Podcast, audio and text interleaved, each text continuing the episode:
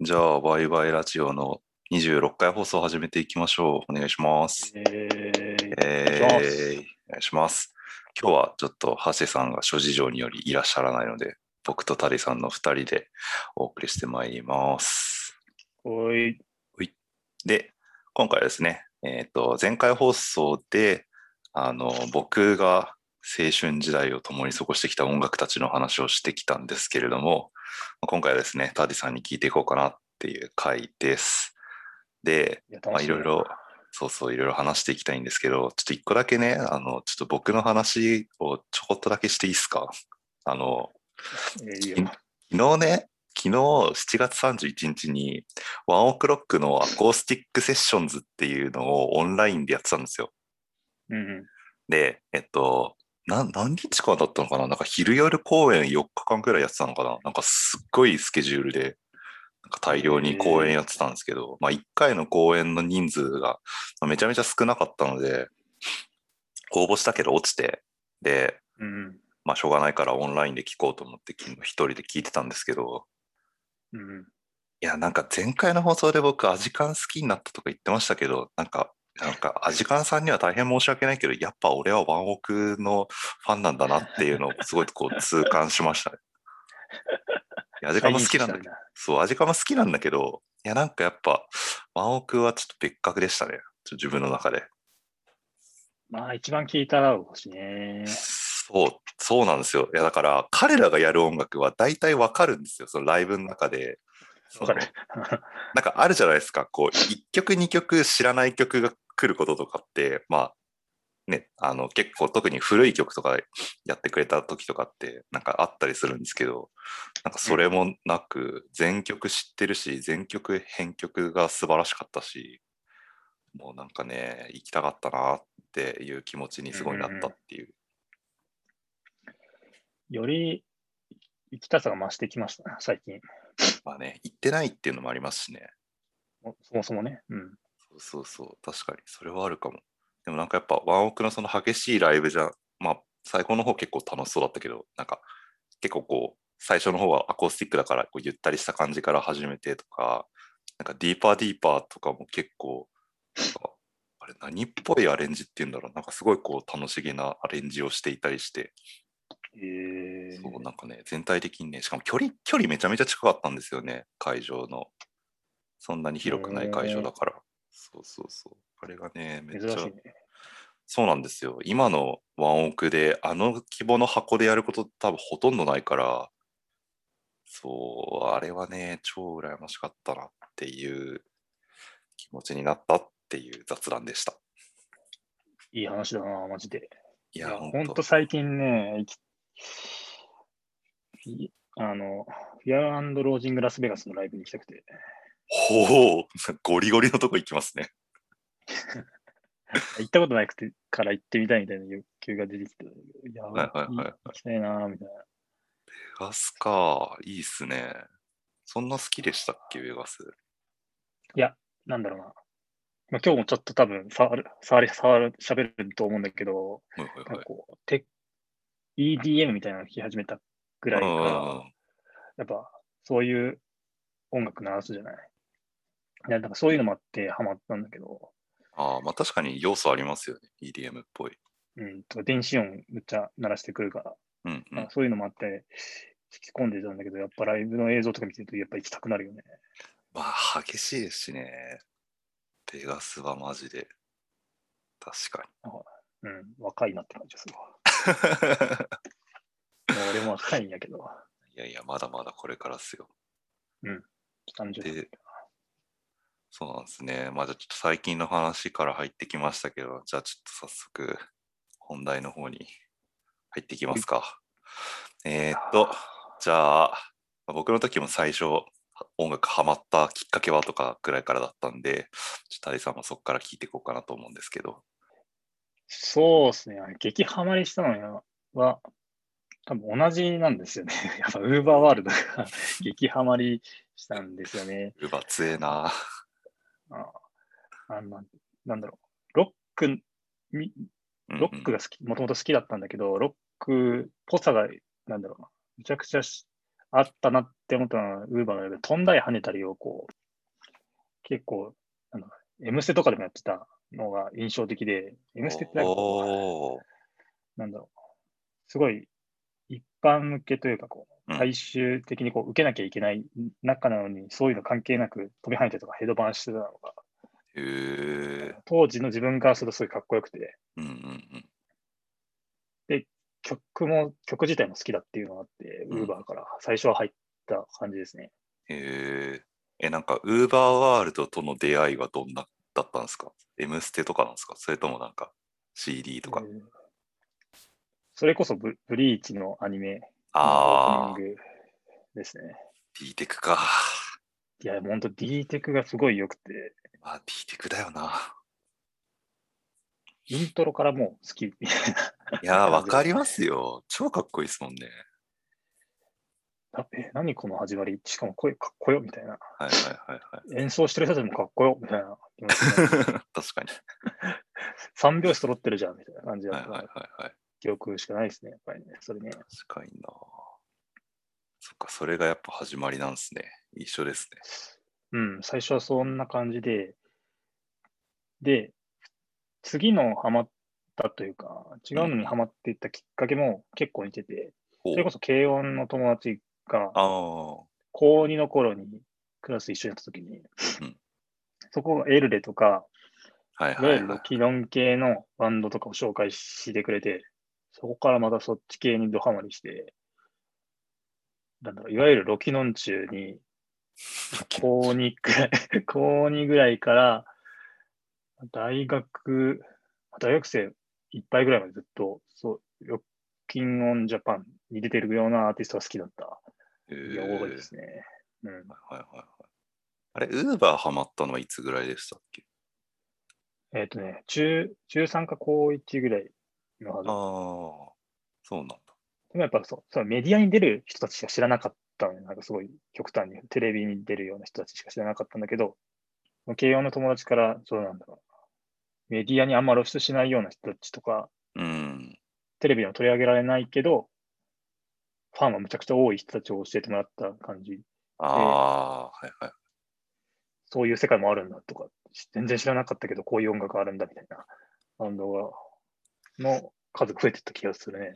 いやでも確かにな、なんか、そう、前回あんまり喋んなかったですけど、ウーバーワールドよりも前って、なんか、それこそ M ステに出てるようなアーティストとかばっかり、てかまあぐらいしか知らなかった記憶があってい、や、全然知らない。うん。そうなんか、なんだろう、ファンキーモンキーベイビーズとかなんか そういうのが聞いてたし、はい、はい、はい。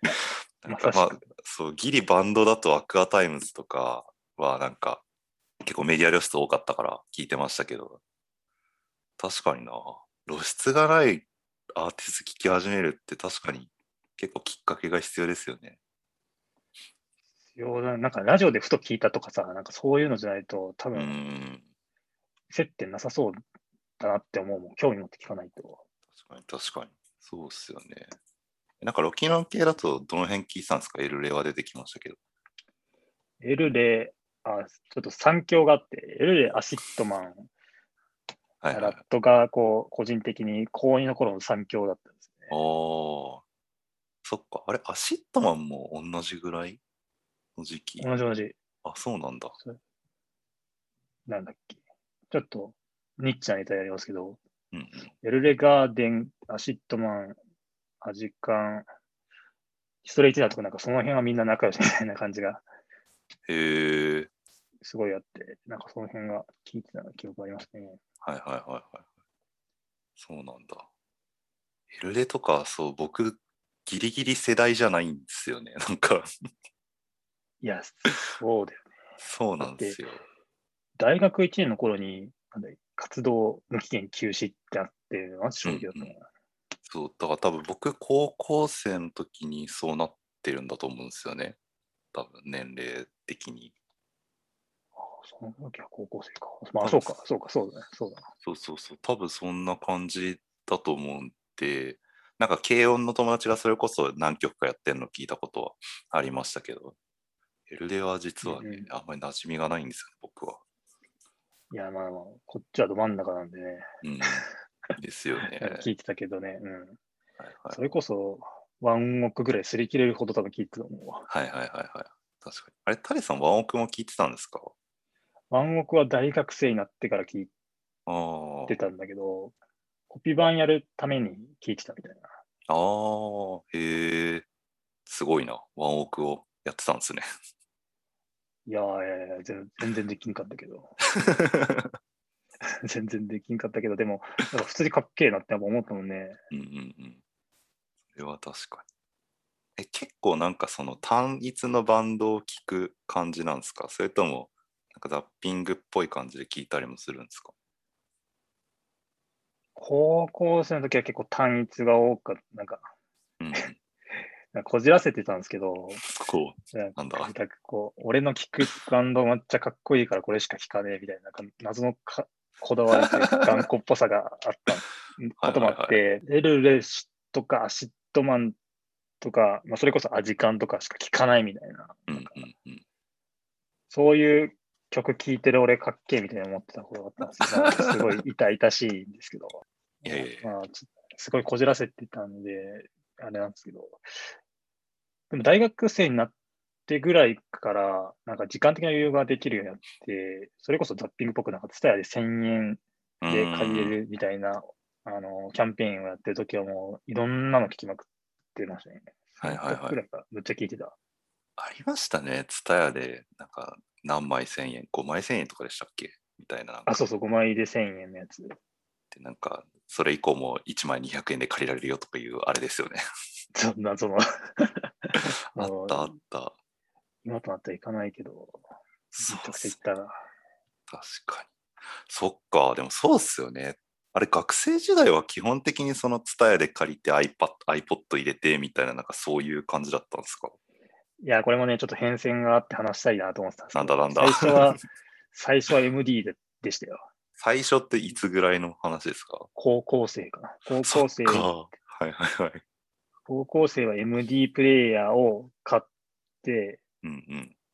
で最初はそれでよかったんだけど、途中から携帯の着、着信じゃない。フルの音楽を携帯の中で流せるようになったんですよ。あー、なんかあの、うんうん、なんか、あったの覚えてる。au のね、うんうんなんかそういうオプションがあったんですけど、ちょっと忘れちゃっあの、なんかリでス、リスモみたいなやつですよね。た。あ、そうそう、リスモ、リスモ、リスモ。あったなぁ。でフルで音楽をそうかかけられるようになって、そう MD から携帯に聞くっていうのに派生して、大学入るぐらいになんか、ネタとこう iPod のあのクラシックのでっかいやつでみんな聞いてるのを見てて、うんお、かっけえって思っ大学生だったら絶対買おうと思ったら、で先に iPod Touch が出てきて、はいはいはいはいはい。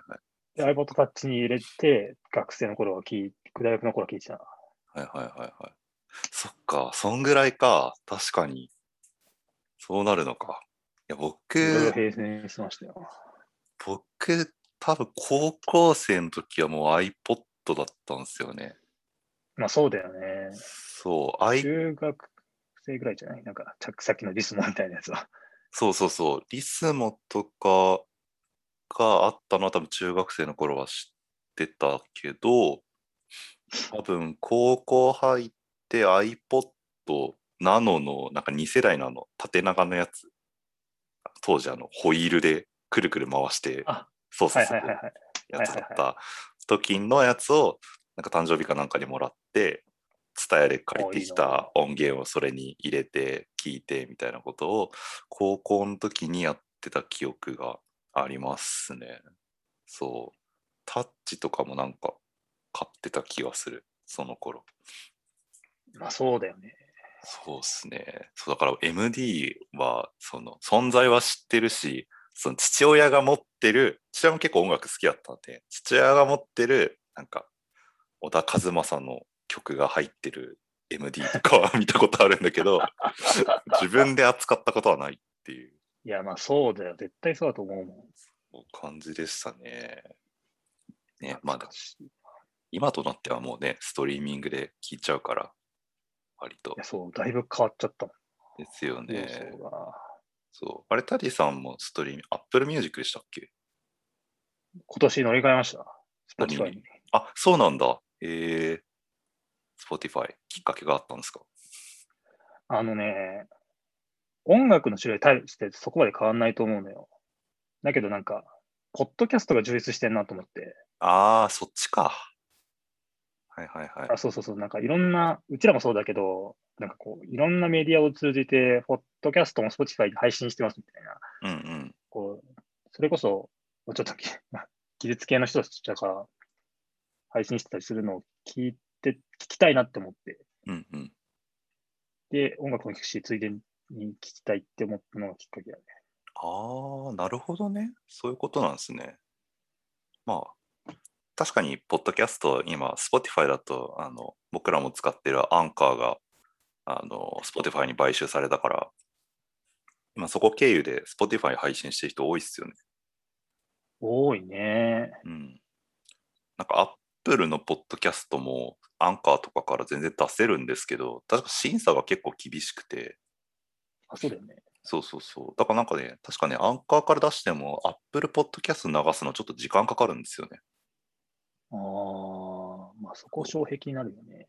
そうそうそう。だから多分 Spotify の方が多く見えるんだと思う。だって本当に簡単だもんね。うん配信は。いや、本当に簡単、本当に簡単ですよね。うん、びっくりするぐらい簡単だったわ。うん。だってアカウント作って音声上げて、ちょっと情報入れて、パブリッシュって押したらもうなんかパーみたいなうん、本当。感じですもんね。それはわかる。あ、でもなるほどね。そっか、そこで Spotify 選ぶんだ。珍しいかもしれない。そういう意味だとね。うん。なんか、あれは気にしないですか？音質というか、なんか、ロスレスとか、ハイレゾとかあるじゃないですか。そこまでに至ってなくて、はいはいはなんだろうなそこはあんま気にしてななかったね。でも、Apple Music とこう乗り換えてみて思ったのは、Apple Music はそこまでこうストリーミング再生してるときに、い。こううんなんだろう、ネットワークを切り、ネットワークというか、違うつアプリの通信が入っても、うんこうなんか途中でブツって切れたりしなかったんだけど、Spotify のアプリを開きながら、こう Twitter とか開いてると、Twitter のね、データがこう入ってきた、アプリを経由で入ってきたときに、多分ネットワーク的に一旦こうブツって切れるのね。ブツってで、ツイッターのこう投稿がある程度リフレッシュしたタイミングぐらいで、また再生されるようになって、なんか、そこら辺が体験的にあんま良くないなっていうのがあるぐらいで、他はあんま気にしてない。へえ。あの逆にあんまり僕はそれ感じたことないかも。あ、これはなんだろう。そういうネットワークキーなのかな。かな。僕も、あの、一昨年くらいから Spotify 使ってるんですけど、ずっと。うん。いや、なんか、あの、Fire Stick をずっと使ってて、うん、Amazon の Fire Stick が Apple Music は、まあ、当然っちゃ当然なんですけど、対応してないけど、あの、Spotify は対応してたんで、うん。だから Spotify 契約して使い始めて、ああ、なるほどね。そうそうそうそう。で、今だと Alexa をいろんな部屋に置いてるし、Fire TV でもつ置いてるし、とかで、なんか、あの、デバイス切り替えがすごい簡単じゃないですか、Spotify って。うんうんうんうん。再生機器を選ぶだけでそこで再生してくれるから、それが良くて、今は Spotify を使っていますが。うんうん。なんだろうな、切れるってあんまり聞いたことないかああ、マジか。も。うんそういうもんだと思ってたわ。なんでしょうね。ちょっと気にはなるけど。まあでも Spotify もね、なんか、あの高音質版を今年の後半に出すみたいな話とかもありますしね。あ、そうなんだ。まあ、追加料金いるんやろうけど。かな。ちょっと値段とかはわかんないですけどね。うんうん。どうなんだろう。でも今意外と高音質のやつも、その追加料金なしでやってるの多いっすよね。うん。そんな気がする。Amazon Music も HD タダだし、HD にするのはタダだし。あ、そうなんや。あ、そうですよ。あの、基本の Music Unlimited の料金で基本使えるんで。あ、マジで？へえですです。すげえな。そうそう。まあちょっとね、iPhone だと、あの、LDAC とか aptX とか対応してないから、なんか、Bluetooth で聞こうとするとちょっと若干、あれですけど。はいはい。まあ、ちょっと配信の、配信のとか聞き方の話にそうそうです行っちゃいましたけど、えっと、なんか一個聞いてみたかったのが、僕は完全に聞き戦というか、あのプレイヤーではないっていう話してたんですけど大さん、バンドとかもやってたじゃないですか。はいはい。なんかどういう曲やってたのかとか、なんかそこで違いあるのかなみたいなのとか、ぜひ聞いてみたいなって思ってああ、でも、バンドやってる時もコピー版で、うんなんか自分がなんかこう好きな曲をまず入れたいみたいなのがあって、何曲かはやっぱこう自分が聴いた曲とかを入れてたんだけど、他の人もなんか入れたいみたいなことがあって、なんかそっからなんか若干洋楽とか知るようになった気がする。おーはいはいはいはい。そうなんだ。なんかやっぱややった曲とか、すごいなんか好きになりそうですよね。あ、むっちゃ聞いたもんね。まあそうだよな。やるために聞き込みますもんね。あ、まあ、だし、なんか、なんだろう。やる前に自分も、あ、これやりたいなって思いたいじゃない？なんかうん、うんうん。確かに確かに。のもあって、のもあって、なんか、あ、好きみたいなのはやっぱあったし、そっから聞いてるのもあるよね。うん。えなんか印象深いやつとか。ああ、グリーンデイね。ニルバーナとか。ああ、すごいなんか王道な感じはする。あ、でも本当なんか、マイナーというよりは本当にうん著名なところが多かったかな、やったの。はいはいはい。グミスリーンデイタービッグとかね。はいはいはいはい。そんないや、ろミスタービッグのドリル、ドリル演奏見たことある。わかんない。あの、工具あるじゃん。はい。あの、ドリルでこああう、ネジをこう、キューって締めるやつで。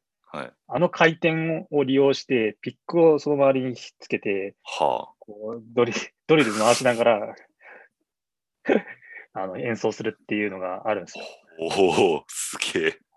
まあ、そうなるとさ、まあ、こう右演奏そう、弦を弾くさ、方が高速に回るからさ、むちゃくちゃ高速の奏法ができるんだけど、それをコピーでやろうとすると、まあ全然できないわけですよ。まあでしょうね。でもやりたいみたいなのがあって、へえ。それな何回も見て面白い、ネタだろうと思って、めっちゃ面白かったな、思い出したな。えそんなことあったんだ。なんか、すそうです。ごいな。い見たら面白いよ、マジで。いや、それ、それ弾いとるんかみたいな感じになる。そのギター、ギターとかベースをぶん投げてぶっ壊しちゃう文化圏の香りがしますね。いや、まあね、確かに。すげえ。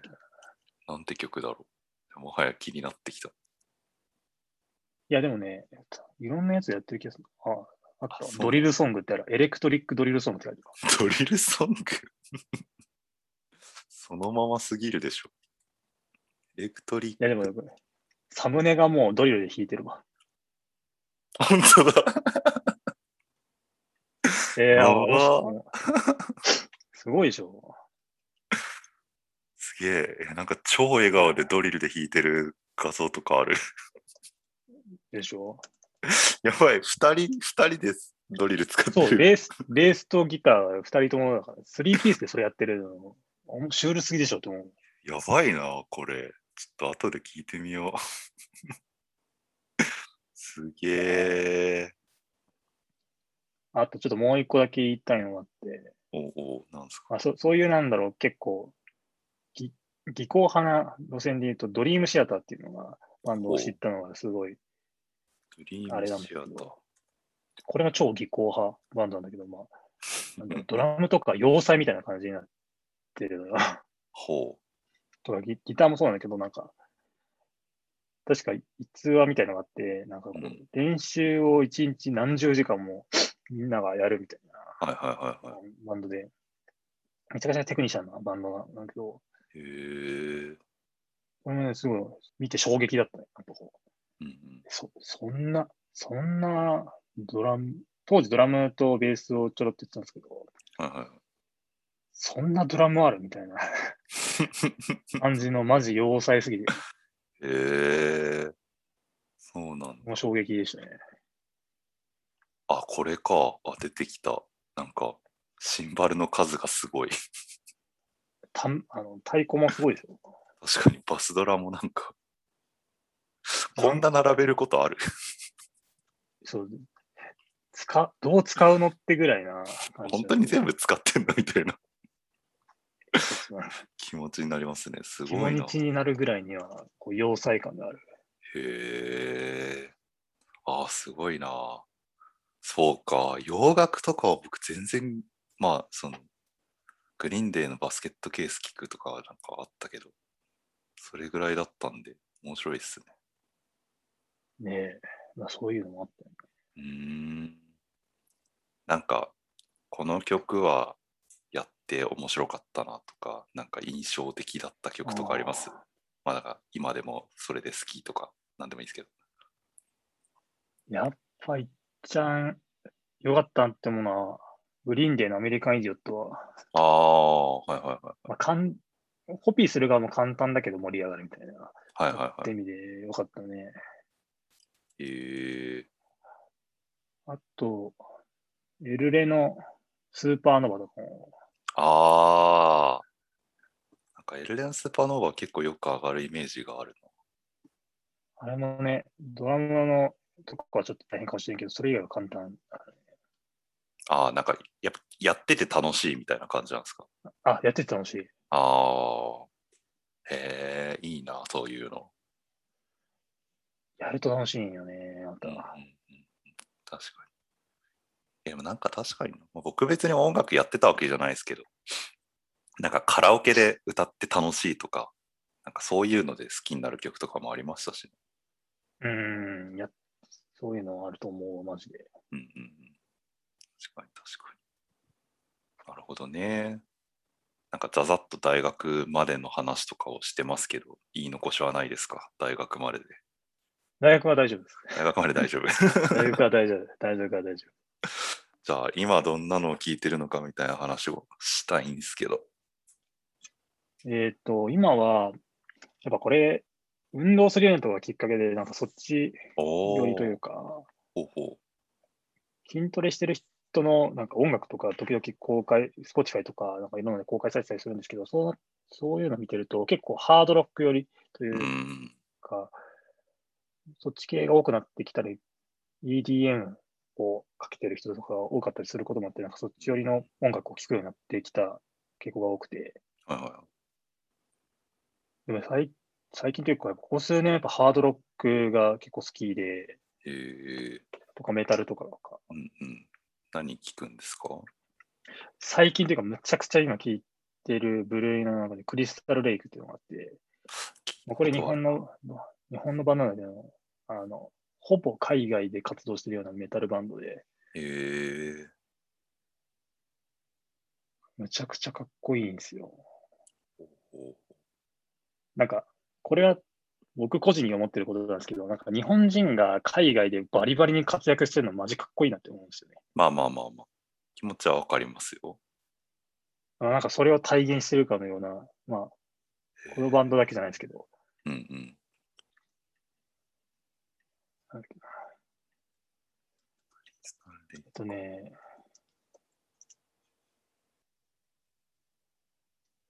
リザレクションフェスっていうのがほう。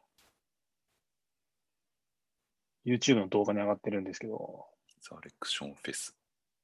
2019年の動画が、うんうんうん。えースペインのフェスイベントなんですね。あ、そうそうそうそう、それがね、むちゃかっこいいんですよ。えー、まあ、ずっと、まあ、メタルなんで、ずっとデス声なんですけど、まあ、それ、はいはい。それも含めてかっこいい。へえそうなんだ。あんまりメタル聞かないから知らなかったな。クリスとりあえ。ず、貼っとこうわ。お、あざます。ちょっと後で聞きますわ。なるほどね。まあ確かに筋トレとかをやっている人たち、ゴリゴリした曲聴きがちイメージは勝手にありますね。うんうんうん。まあ、こっからやっぱ、コールドレインとか、ああ、ゴールドレインならわかるな。クロスフェイスとか、水差わかんないな。そこら辺、まあ、なんか友達というか、なんかよく絡んでるバンドとか、日本のバンドとかを聞くようになっていった感じはありますな。うん、ここ、ここ数年みたいな感じなんですか？ここ2年ぐらい、ここ2年ぐらいはずっとこんな。へえ。面白いな。なんか、そうか。最近あんま激しい系を聞かなくなっちゃったからな。あ、不足してんじゃない？そういうの。アドレナリンが不足してんじゃない？これ。逆にね。いや、まあなんか、ワンオクとかはね、いいんですけどね。なんか、いや、なんかよりこう、なんだろうな。破壊的な激しさみたいなのをなんか、あんまり聞いてない気がする。ああ、まあ、うんこういうのそういうばっかだからね。そうそうそうそう。確かに学生の時とかちょっと聞いてたような気が。コールドレインとかはまあ割と聞いてたけど。